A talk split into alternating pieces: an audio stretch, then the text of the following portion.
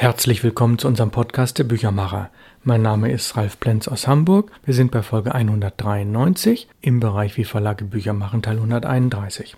Der Podcast besteht ja auch immer aus mehreren thematischen Aspekten. Das eine ist, wie geht es dem Buchhandel? Wie funktioniert das in Verlagen? Wie machen Verlage Bücher? Wie ist das mit dem Vertrieb, mit dem Marketing? Und die Instrumente, die ich nehme, ist, zum einen habe ich manchmal fachliche Informationen, dann führe ich relativ viele Interviews und dann habe ich Beispiele aus meinem eigenen Verlag aus der Reihe Perlen der Literatur. Diese und die nächsten Folgen beschäftigen sich mit etwas, was Sie auch als kleines Printprodukt kaufen können. Mitautorin ist Kira Böhm, die bei mir ein Praktikum gemacht hat, Germanistikstudentin im Masterstudiengang. Und Kira hat dazu rund 6000 Seiten gelesen aus dem von mir herausgegebenen Verlagshandbuch. Ich habe dieses Produkt 20 Jahre lang, von 1994 bis 2014, als Herausgeber und Verleger betreut, 60 Mitautoren. Das heißt, es ist eine ganz starke Verdichtung von Verlagsfachwissen und diese drei Folgen gibt es eben auch als Hefte zu kaufen und das, die nennen sich Lektionen. Wir beginnen heute mit Lektion 1, Verlagsorganisation und Programmplanung. Also Basis ist eben das Verlagsfachwissen, was in diesem Verlagshandbuch gesammelt ist. Die Lektion 1. Wir nennen das Ganze Basiswissen für Quereinsteiger und Lektion 1 beschäftigt sich mit der Verlagsorganisation und der Programmplanung. Ja, und in diesem Zusammenhang mit kaufmännischem und rechtlichem sowie dem Lektorat, was ja doch relativ am Anfang eines Produktes steht. Zudem werden die Zusammenarbeit und die Arbeitsabläufe innerhalb und außerhalb des Verlages betrachtet. Wir fangen an mit der Zusammenarbeit und Kommunikation in einem Verlag. Bevor ein näherer Blick auf die Zusammenarbeit innerhalb eines Verlages geworfen werden kann, soll zunächst die Personalsuche und Einstellung thematisiert werden. Wie bei vielen Entscheidungen ist auch diese rein subjektiv. Der objektiv Beste ist nicht zwangsläufig auch die beste Wahl für das bereits bestehende Team. Neben fachlichen Fähigkeiten muss auch die soziale Ebene und Kompatibilität erfüllt sein, sowohl für das Team als auch für den Bewerber. Aus einer klassischen und damit bewährten Kombination aus Mitarbeitergesuch, Bewerbungsgespräch inklusive Lebenslauf und Vorstellungsgespräch können passende Bewerber ausgewählt werden. Im Idealfall finden sowohl die Arbeitssuchenden als auch der suchende Verlag den perfekten Arbeitsplatz bzw. den perfekten Mitarbeiter. Es ist immer ganz gut, auch einen Probearbeitstag zu vereinbaren oder mehrere Tage, bevor man überhaupt weitere Gespräche führt. Dabei ist für viele Arbeitssuchende ein wichtiger Faktor das Gehalt, das sie in einem Unternehmen erhalten werden. Darunter fallen allerdings nicht nur das Fixgehalt, sondern auch weitere Gehaltsmöglichkeiten wie beispielsweise Prämien und Zuschüsse. Kleinere Verlage, bei denen ein Mitarbeiter die Gehaltsabrechnung quasi nebenher macht oder die einen Steuerberater engagiert haben, werden dabei die verschiedenen Gehaltsbestandteile aufgrund des Zeitaufwandes und der Übersichtlichkeit bei der Gehaltskalkulation eher gering halten. Größere Verlage mit einer eigenen Personal- und Buchhaltungsabteilung können dagegen viele verschiedene Gehaltsbestandteile anbieten, um ihre Attraktivität zu erhöhen. Eine weitere Möglichkeit der Personalgewinnung ist die Ausbildung. Praktikanten und Volontäre sind bereits während ihrer Ausbildung weitere helfende Hände, die bei guter Kompatibilität zu einem späteren Zeitpunkt als festangestellte Mitarbeiter übernommen werden können. Bereits bei der Ausbildung wird der Grundstein einer optimalen Zusammenarbeit gelegt. Allerdings darf die Investition in Zeit und gegebenenfalls Geld bei einer Ausbildung nicht unterschätzt werden. Ja, es kostet in der Tat relativ viel Zeit und Energie. Dennoch, der Lohn kommt dann ja meistens hinterher. Besonders ein kleinerer Verlag sollte daher gründlich darüber nachdenken, ob eine Ausbildung zeitlich und finanziell machbar und sinnvoll ist. Auch bei der internen Arbeits- und Aufgabenverteilung lassen sich Unterschiede zwischen größeren und kleineren Verlagen festmachen. Klassische Verlagsabteilungen, gemeint sind Lektorat, Herstellung, Vertrieb, Marketing und Presse sowie Rechte und Lizenzen, werden häufig in großen, vielleicht auch noch in mittleren Verlagen angewandt. Dass diese Aufteilung in einem kleineren Verlag mit wenigen Mitarbeitern kaum Sinn ergibt, wird spätestens dann deutlich, wenn es gar nicht genug Mitarbeiter für jede Position gibt. Besonders in kleineren Verlagen müssen daher alternative Strukturen zum Einsatz kommen, wobei es auch bei größeren Verlagen durchaus sinnvoll sein kann, mit dem klassischen Abteilungssystem zu brechen und vielleicht stattdessen in kleineren Teams mit je einem Experten der verschiedenen Berufsfelder zusammenzuarbeiten. Dabei ist es nicht nur hilfreich, die Teams nach fachlichen, sondern auch nach sozialen Kompetenzen aufzuteilen. Sitzen beispielsweise gleichsam ruhige Mitarbeiter in einem Team zusammen, die allesamt nicht gern die Initiative ergreifen, wird die Teamarbeit genauso scheitern wie, wenn gleichsam ehrgeizige Mitarbeiter zusammenarbeiten, die allesamt ihre eigene Idee durchsetzen wollen. Egal, ob der Verlag nun die klassischen Verlagsabteilungen oder kleinere Teams aufweist, die verlagsinternen Abläufe sehen in der Regel sehr ähnlich aus, da ein Verlagsprodukt vom Manuskript bis zum fertigen Buch immer dieselben Schritte durchläuft. Dabei spielen vor allem eine frühzeitige und genaue Planung, und dazu kommen wir später noch intensiver, und effiziente Kommunikation eine wichtige Rolle. Für eine optimale Kommunikation beispielsweise ein optimales Gespräch zwischen Vorgesetzten und Angestellten, bei dem nicht nur die tägliche Arbeit, sondern ebenfalls Zusammenarbeit, Probleme am Arbeitsplatz sowie Arbeitsergebnis und Zielsetzung besprochen werden können, bietet sich am Ende eines Geschäftsjahres ein Jahresgespräch mit jedem Mitarbeiter an. Das kennen Sie wahrscheinlich aus Ihrem Job auch, das ist ganz üblich. Das Gespräch dient der gegenseitigen Verständigung und soll dazu beitragen, eine Vertrauensbasis zu schaffen. Es soll offen über Probleme, Wünsche und Vorstellungen gesprochen werden können, sodass jeder Mitarbeiter individuell in seinen Arbeitszielen unterstützt werden kann. Eine Möglichkeit dieser Unterstützung kann eine Weiterbildung sein. Innerhalb der Medienbranche gibt es mittlerweile für viele verschiedene Fachgebiete Unmengen an Weiterbildungsangeboten von vielen verschiedenen Anbietern. Ob vor Ort oder online, in Gruppen oder als Einzelperson, bei einem Workshop oder einem Kongress, wenige Tage oder einige Wochen, einmalig oder wiederkehrend. Es gibt sehr viele Möglichkeiten, eine Weiterbildung für die Mitarbeiter zu organisieren. Ein weiterer wichtiger Aspekt, der letztendlich großen Einfluss auf die Arbeit der Umsetzung hat, ist das Budget für die Weiterbildung. Ein größerer Verlag hat hierbei sicherlich wieder mehr Optionen als ein kleinerer Verlag. Nichtsdestotrotz gibt es auch für kleine Verlage Weiterbildungsangebote, die kostengünstig und dennoch effektiv umgesetzt werden können. Zum Beispiel ein Tausch mit einem Arbeitsplatz in einem anderen Verlag, das wäre eine interessante Möglichkeit. Hiermit wären einige Aspekte der Zusammenarbeit innerhalb eines Verlages angesprochen. Ausgeklammert wurde bisher allerdings der kaufmännische und rechtliche Bereich, der bei einem Verlag als Unternehmen und seine täglichen Arbeit ebenfalls eine wichtige Rolle spielt. Das ist also das nächste Kapitel in dieser Lektion 1, kaufmännisches und rechtliches. Bei einem Verlag wird, wie bei allen anderen Betrieben, in denen produziert wird, zunächst in ein Produkt investiert, bevor es auf den Markt kommt, um die Investitionen wieder auszugleichen und möglichst zielsicher ein Plus einzuführen. Der Verlag ist demnach nicht nur ein produzierender, sondern auch ein kaufmännischer Betrieb. Und Sie wissen ja, das Wort Verlag kommt von Vorlegen. Verlag kommt von Vorlegen.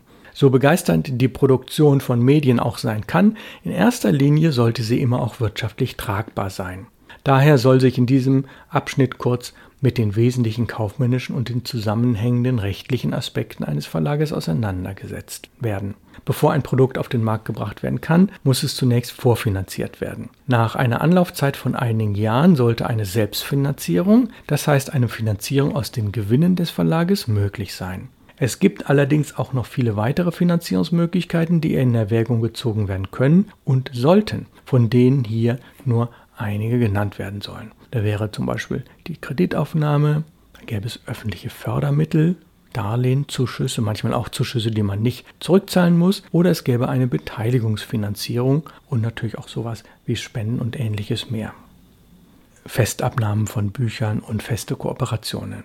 Welche Finanzierungsmöglichkeit auch gewählt wird, eine Kalkulation ist immer notwendig, um festzustellen, ob die Produktion wirtschaftlich tragbar ist. Dabei werden alle bei der Produktion anfallenden Kosten in Betracht gezogen, um einen angemessenen Ladenpreis festzulegen. Sollte der Ladenpreis zu hoch, also nicht marktgerecht ausfallen, und es kann an keiner Stelle mehr gespart werden, ist die Produktion wirtschaftlich nicht tragbar.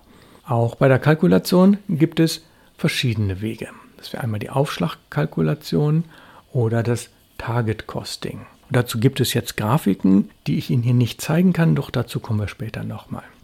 Wie der Name bereits andeutet, werden bei der Aufschlagkalkulation die anfallenden Kosten aufgeschlagen, bis der Ladenpreis erreicht wird. Anders beim Target Costing. Hier wird stattdessen von einem Wunschladenpreis ausgegangen und die anfallenden Kosten abgezogen.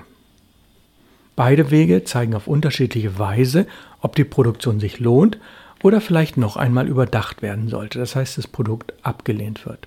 Wie aus den Beispielkalkulationen, die man dann aus den Tabellen im Heft sieht, Ersichtlich müssen die Honorarzahlungen, die an Autoren, Übersetzer, gegebenenfalls Grafiker, freie Lektoren usw. So gezahlt werden, ebenfalls mitbedacht werden. Da das Urheberrecht verhindert, dass ein Verlag Inhalte wie Text und Bilder ohne die Zustimmung der Urheber für seine Produktion verwenden kann.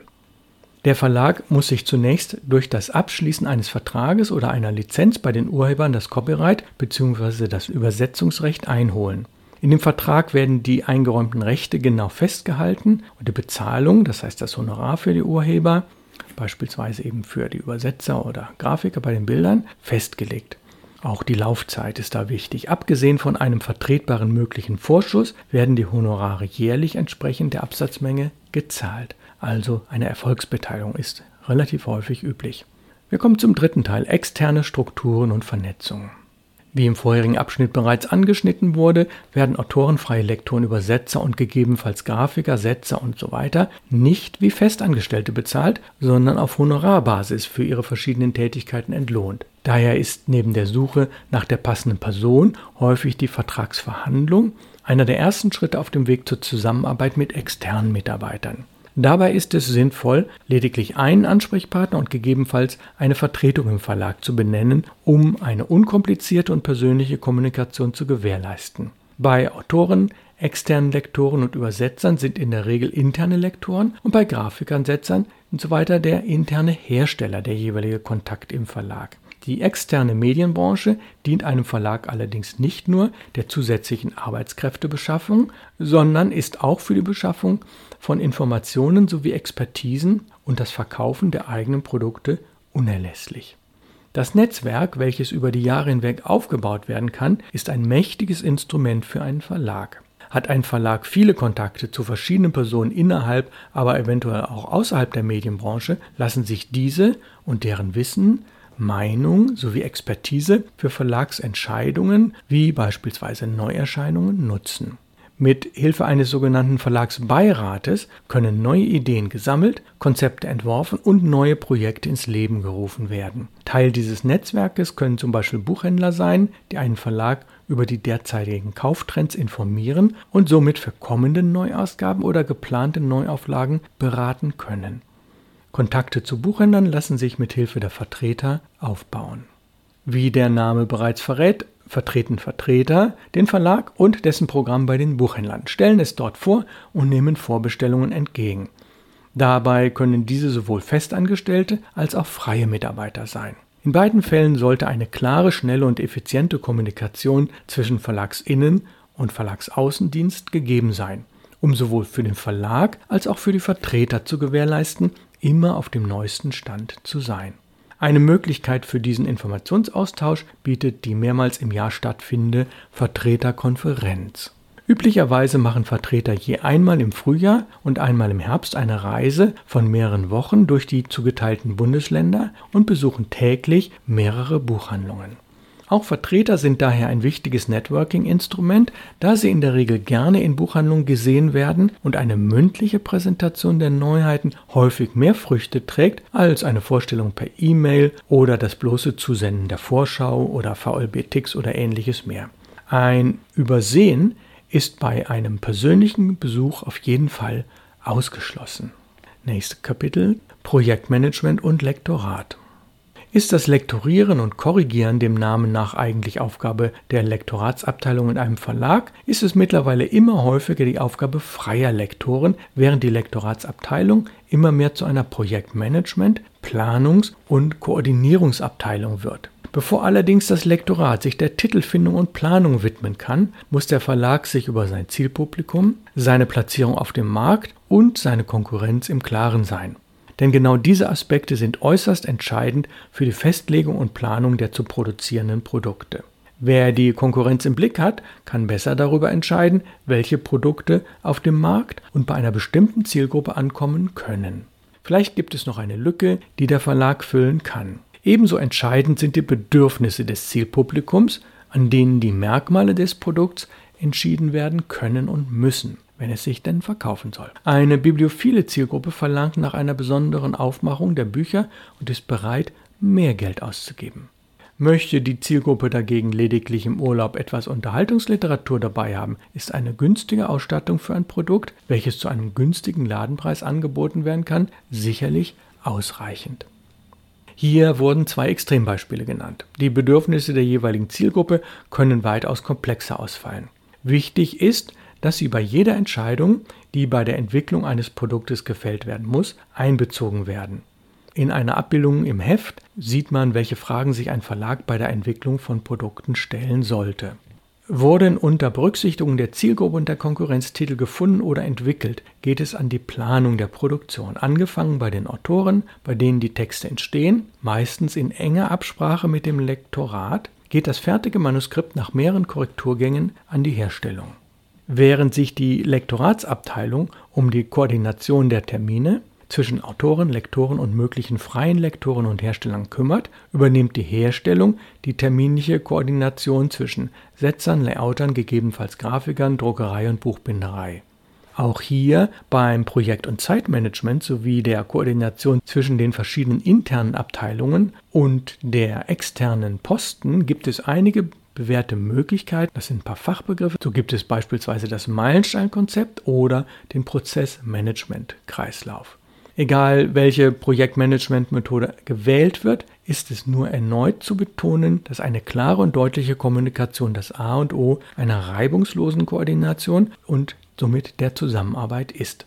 Abschließend soll noch einer der entscheidendsten Aspekte der Projektplanung näher betrachtet werden, die Auflagenplanung. Die Auflagenplanung bestimmt die Höhe der Produktionskosten und ist daher für einen Verlag meist risikobehaftet. Denn je höher die Auflage ist, desto geringer sind die Produktionskosten je Stück. Allerdings schießen im Gegenzug die Lagerkosten in die Höhe und es besteht zudem die Gefahr, dass nicht alle Bücher verkauft werden und dann hätte man ja einen Verlust in der Bilanz zwei, drei, vier Jahre später. In diesem Fall bleibt ein Verlag auf seinen Herstellungs- und Lagerkosten sitzen. Eine gewisse Balance zwischen den Kosten und ein gutes Gespür sind bei der Auflagenplanung also notwendig. Aber sollten sich Verleger wirklich nur auf ihr Gefühl verlassen? Zwar bildet sich mit der Zeit ein gewisses Gespür dafür heraus, was sich gut verkaufen lässt und was nicht, dennoch sollte sich ein Verlag niemals nur auf die Überzeugung einzelner Personen verlassen. Einen Richtwert für die Auflagenplanung können die Vorbestellungen liefern, die ein Verlag für eine Neuerscheinung erhält.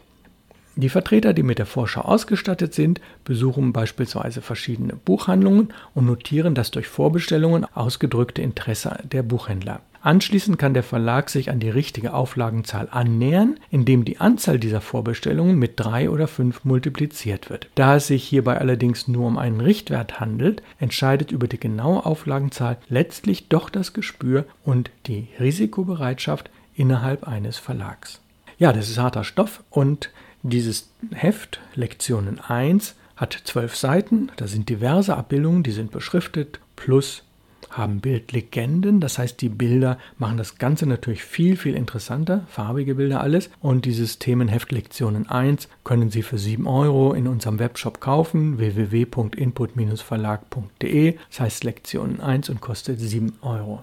Vielen Dank fürs Zuhören. Die nächste und übernächste Woche geht ähnlich weiter. Wir machen die Lektion 2 und die Lektion 3 und ich verspreche Ihnen hochkarätiges Wissen mit vielen Verweisen. Und ja, die Hefte können Sie im Grunde genommen nur dann wirklich richtig würdigen, wenn Sie die farbig vor sich sehen. Und Sie kriegen die portofrei zugeschickt, wenn Sie das möchten. 7 Euro in unserem Webshop je Heft. Ja, nächste Woche kommt dann der Podcast Nummer 194, wie Verlage Bücher machen, Teil 132 mit Lektion 2.